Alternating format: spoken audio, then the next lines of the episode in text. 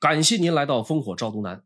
我们用了两期视频来回顾分析南北朝时期北魏雄主拓跋焘的一些历史。那么上一期呢，我们主要讲了拓跋焘北伐柔然，西征夏国，以及他和宋文帝刘义隆的第一次交手。这一期将继续和您分享拓跋焘统一中国北方和书生皇帝刘义隆的再度交手，以及拓跋焘最后凄惨且窝囊的结局。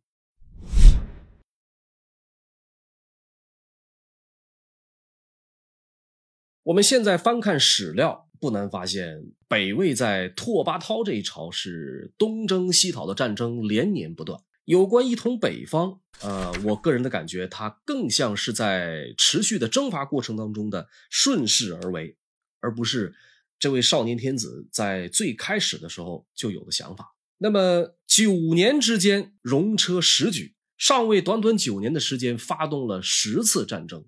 拓跋焘通过这十次战争呢？打得柔然不敢再轻易扣边犯境，灭掉了赫连夏国，也让刘宋收复河南的计划是惨淡收场。此时的北魏已经是名副其实的北方霸主。五胡十六国时期遗留下来的割据政权，仅剩下盘踞在辽西的北燕和远在河西走廊的北凉。北凉的沮渠蒙逊选择了向北魏纳贡称臣。只有北燕政权一直硬挺，双方甚至一度关系交恶。这里有一个有趣的小故事啊，在拓跋焘之前，他的老爸拓跋嗣在位期间，曾派出使者于师门出访北燕，试图建立邦交关系。那么这个于师门呢，在到了北燕国都之后，要求燕主冯拔是出城接旨。这冯拔这边一听就急了，感情你们魏国这是压根儿就没想平等友好。我如果出城接旨，就表示我们大燕臣服于你们大魏，我好歹也是一方霸主，这欺人太甚了。于是这个冯拔呢，命人把于师门绑了，牵进宫来。于师门很是硬气，见到冯拔之后立而不跪。冯拔让人按着他的脖子下拜。于师门仍旧坚持要这个冯拔接旨。冯拔一看，这双方连最基本的外交礼仪都谈不拢，那还谈什么呀？于是干脆啊。把他轰走算了。可是这个戏剧性的一幕出现了，于师门刚刚脱身，就转过身背对冯拔，把自己的后裆露出来给他看。这种伤害性不大，但是侮辱性极强的举动，彻底激怒了冯拔，最终将这个于师门软禁。北魏到了拓跋焘这一朝执政的时候呢，就是在这种敌对的大环境下，开始了对北燕的三次讨伐。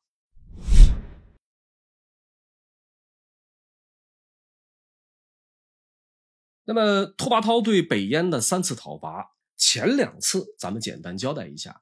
在公元四百三十二年六月，第一次伐燕，此时的冯跋已经过世，国主换成了他的弟弟，叫冯弘。魏军最终打到这个燕国国都龙城，迁走六郡百姓三万户，引军西还。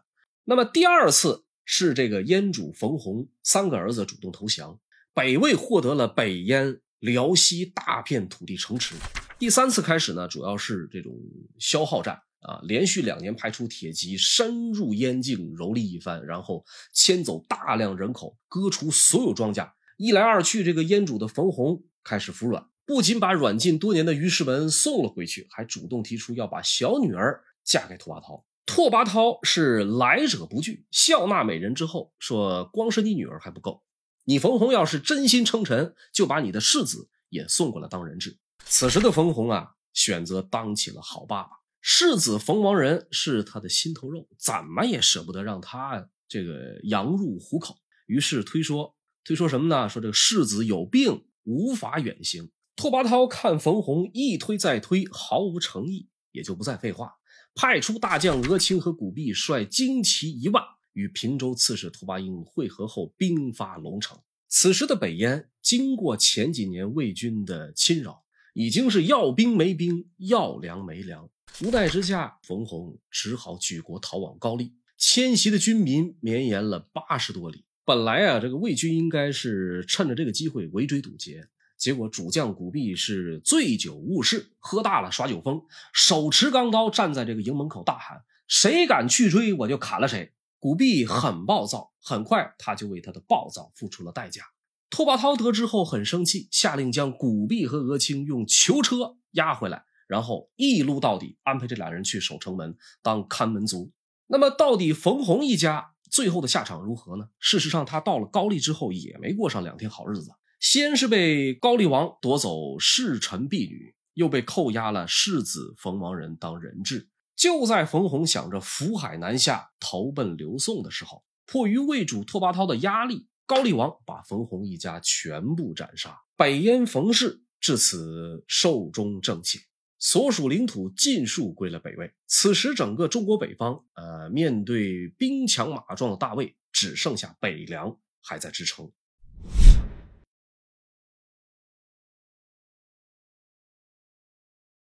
说起来，早在北魏攻破大夏国都统万城之后，北凉国主沮渠蒙逊就已经归顺北魏，被封为凉王。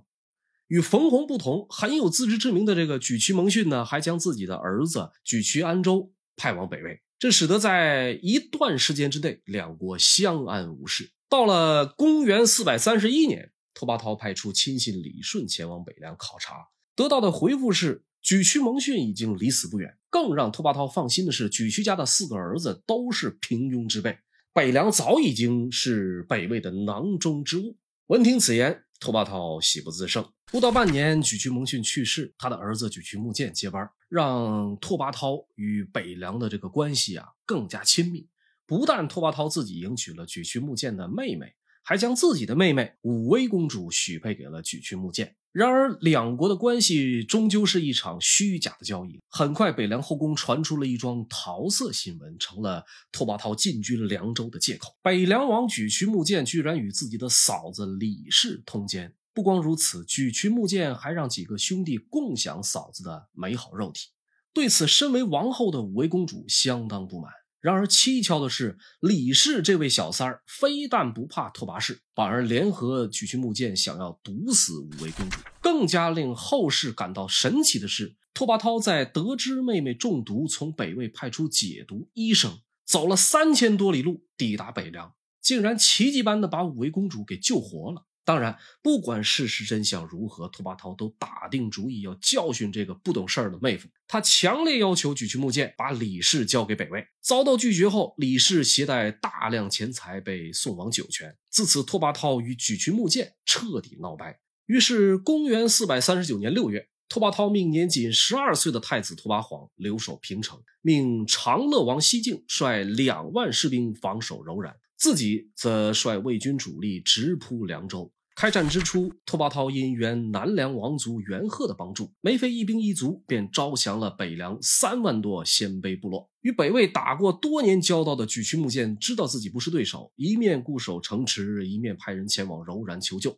寄希望于柔然的沮渠木建，在等待了一个多月之后，连半个柔然骑兵的影子都没见到。很快，在公元四百三十九年九月，这场由妹夫偷吃而引发的战争终于有了结果。沮渠木剑率文武五千人开门投降。当然，在拓跋焘这里没有缴枪不杀这个说法。几年以后，沮渠木剑因暗藏毒药、意欲谋反等罪名被赐死。沮渠氏数百人在此后皆因不同罪过而被灭口。北凉彻底覆灭，在淝水之战之后，一直处于分裂割据状态的中国北方，终于重新统一在了一个政权之下，延续了一百五十年之久的南北朝时代就此拉开了帷幕。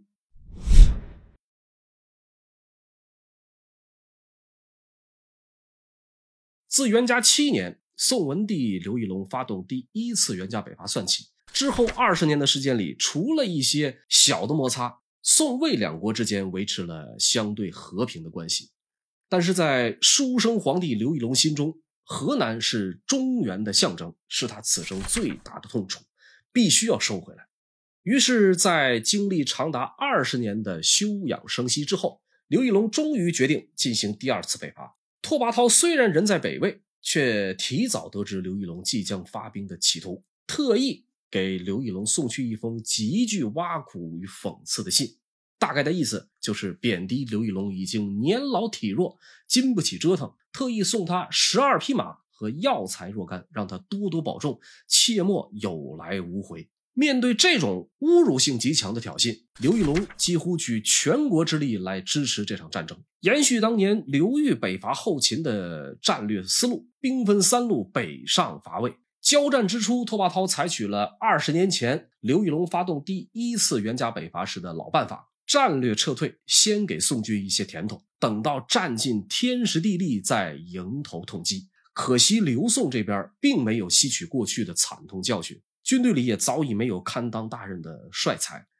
负责攻打华台的宋军先锋王玄谟，带着宋军最精良的武器、最精锐的部队，可惜因他严重缺乏实战经验，最终导致功亏一篑。由于宋军来的迅速。华台城内有成片的茅屋都被拆除，有将领就提议说：“咱们放火箭进城，引发大火之后趁机攻城。”王玄谟却以担心城中粮草物资被毁为由，否决了这条妙计。后来守卫华台的魏军反应过来，把城内茅屋拆的是干干净净，火攻就此落空。听闻宋军北伐，大量北方汉人纷纷投奔宋军。王玄谟这个视财如命的家伙，非但不借机拉拢这些百姓，反而因为当地特产是著名的大梨，市场价格奇高，便给投军者每人发一匹布，要这些人必须上缴大梨八百枚，拿着百姓捐助的粮谷物资做买卖获利，把投军的百姓分配给将校当仆役。结果，北方汉人对宋军是大失所望。此外，王玄谟时常以自己的喜恶专行杀戮，对他人的意见是置若罔闻。军心涣散下，宋军围困华台两个多月，却丝毫没有进展。就在这个时候，北魏的数十万大军向华台进发。得知此事的王玄谟慌忙带着部队跑路。然而，已经丢盔弃甲、毫无战意的宋军，还是成为了北魏的刀下鬼。他们在逃亡的路上尸横遍野，血流成河。兵败如山倒，死者万余人。北魏获取了大量宋军的物资，满载而归。那么华台的失败，不仅暴露了王玄谟的无能，也直接影响了驻守在敲敖的萧斌和沈庆之。唯恐拓跋焘大军来攻，丢了山东，萧沈几人最终决定退守历城。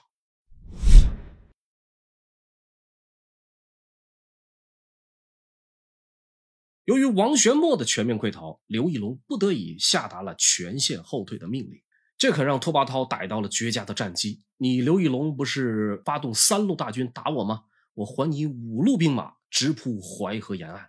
拓跋焘亲率一路大军，直接围困了淮北的重镇彭城。彭城就是现在的江苏徐州。彭城的告急，让城内兵多粮少的刘义恭犯了难。跑吧，担心半路被魏军截杀。不跑又怕缺少补给，困死城中。江夏王刘义恭是这次北伐东线名义上的总指挥，而镇守彭城的是文帝的第三子，时任徐兖刺史的武陵王刘俊。当时的城中有两种声音：刘义恭自己觉得应该弃城南归，多数人也觉得应该趁早跑。只有沛郡太守张畅和武陵王刘俊表示反对。张畅说：“现在只要一跑，百姓肯定跟着逃散。”军心必然涣散。现在的粮食呢，虽然不多，但也并非朝夕之间就会庆尽。如果非要跑，下官请以净血乌公马蹄。刘俊也对刘义公说：“叔父总领全局，去留非侄儿所敢干涉。但我既然身为城主，弃城而逃，实在无颜再见朝廷。我愿与此城共存亡。”刘义公一看，比自己小了十六七岁的这个侄子都这么有血性。最终断了逃跑的念想，同意暂时留守。让拓跋焘没有想到的是，一个小小的彭城就这样阻挡了他的去路。他派出著名辩士李孝伯与张畅唇枪舌剑，打了一大阵嘴炮，也没套出半点有用的军情。无奈之下，强行攻城，又被对方城墙投下的石头雨伤了不少士兵。眼看强攻拿不下彭城，拓跋焘果断带着大军绕路前行，直接杀向刘宋王朝的首都建康。作为一个军事天才，拓跋焘在战术战法上相当周密果断。魏军与摧枯拉朽之势将江淮一带洗劫一空。眼看魏军几路兵马杀到建康城下，六十万大军集结在长江沿岸，饮马长江水，终于变成了现实。此时的刘义隆终于为自己的任性而感到后悔不已，甚至说出：“谭道济若在，其使胡马至此。好在整个健康朝廷大受震撼的同时，呃，却并未陷于慌乱。刘义隆召开了紧急会议，命令丹阳郡内所有男丁参与防守，王公以下所有子弟全部从役，调动各路将领及兵马，围绕长江各个战略要塞，严防死守，封锁长江七百里江面。隔江对峙的拓跋焘提出以和亲的方式结束这场战争，但是被刘义隆拒绝。此时的拓跋焘选择了见好就收。元嘉二十八年，也就是公元四百五十一年正月初一这一天，魏主拓跋焘在建康数十里外的瓜布山大宴群臣，次日就拔营北归。我们现在回看这一段历史，拓跋焘当年之所以没有进一步攻打建康，其实不失为明智之举。北魏的骑兵在战场上冲锋陷阵，在当时是已经无人可挡啊。但是如果想要渡过长江，一方面没有能与刘宋抗衡的水军，一方面后勤补给线拉得太长，在已经获取数十万人口和大量钱财，削弱了刘宋整体实力的情况下，见好就收才是最理想的选择。然而，让拓跋焘万万没想到的是，就是这次北归的路上，他遭遇了自己的人生第一败。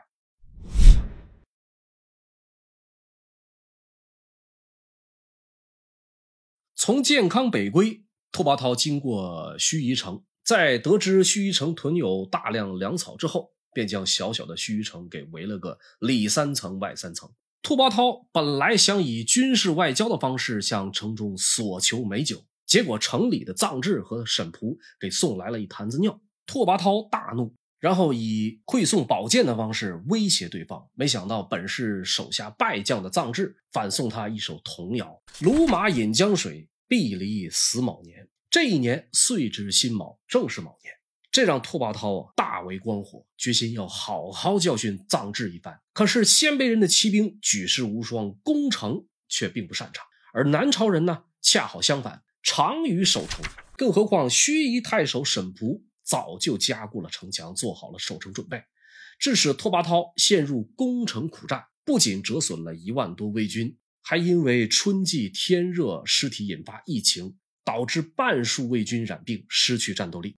连续一个月的苦战之后，盱眙城仍然固若金汤。这个时候，探报传来消息，说刘义隆命彭城方向派兵来断其后路。虽然仍旧咽不下这口恶气，可是盱眙终究不能久留。权衡利弊之下。拓跋焘只好自毁攻城器械，狼狈逃回北魏。自此，宋魏两国的第二次大规模战争终于结束。尽管拓跋焘在最后的盱眙城没有捞到多少便宜，但是撤退的时候，为了报复宋军，魏军实施了荒村政策，对刘宋统治下的北方六州造成巨大破坏。丁壮者即加斩截，婴儿冠于槊上，盘舞以为戏。所过郡县，赤地无余。春燕归，巢于林木。所到之处，但凡壮年男子，全部斩杀，将婴儿穿透在兵器上面，盘舞取乐，毁坏所有民居民宅。春天燕子归来的时候，只能在林间筑巢。所以，从这段历史也不难看出，从古至今，但凡战争，最大的受害者永远都是穷苦老百姓。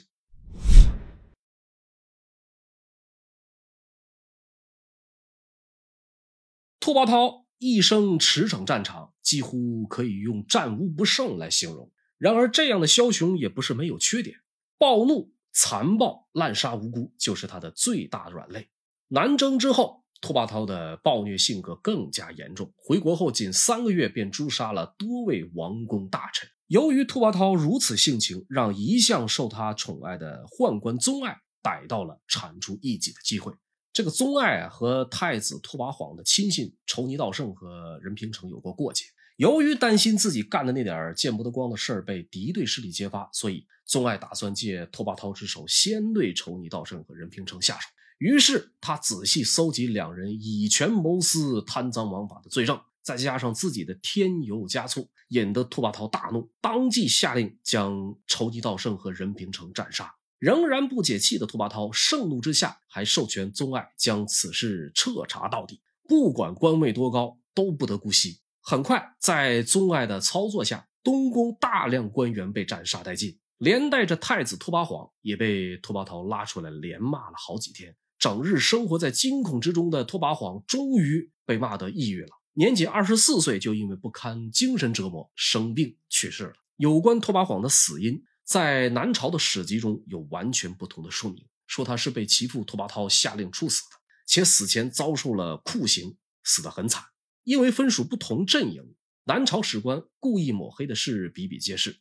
这里我们更倾向于魏书中以幽讧的说法。那么拓跋焘万万没有想到。自己精心培养的儿子竟然会因此丧命，即便将拓跋晃年仅十二岁的儿子拓跋浚带在身边，也无法抚平他的丧子之痛。眼见几个月来，拓跋焘都沉浸在对儿子的怀念中，一直陪在拓跋焘左右的宗爱如坐针毡。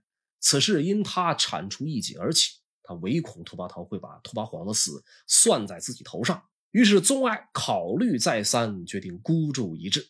公元四百五十二年二月，一代雄主拓跋焘在宫中遇刺身亡，年仅四十五岁。关于拓跋焘的死，外界传闻众多。那么正史当中也不过是中常侍宗爱构逆，地崩于永安宫。十六岁继位，一生征战无数，亲手终结十六国的百年乱世，奠定北魏帝国百年基业的一代雄主拓跋焘，没能死在马革裹尸的疆场。没能死在敌人的刀枪之下，却偏偏死在一个无耻的阉宦之手。或许这个结局是上天对他好杀一生最大的惩罚，让他用这种可悲又可笑的方式，在历史上为自己画上了句号。感谢您收看本期视频，更多精彩内容请关注“烽火赵东南”，我们下期不见不散。